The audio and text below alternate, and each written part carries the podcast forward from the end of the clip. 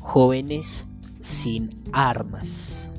La Biblia nos cuenta que el pueblo de Israel no tenía herreros en la época de los filisteos y que los filisteos no querían que tuvieran herreros para que no hicieran armas. Un herrero no solo hace armas, también hace herramientas para el trabajo. Así que quizá estaban destinados al hambre porque no había herramientas para labrar la tierra también. ¿Sabes? El diablo quiere sepultar tus emociones y tú eres quizá ese herrero. Quizá eres ese herrero que ha dejado de producir sus armas para luchar, que ha dejado de producir sus herramientas para seguir adelante, para salir.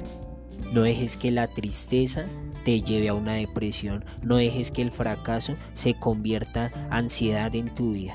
Recuerda traer todo esto a Jesús para que tu vida tenga un sentido diferente.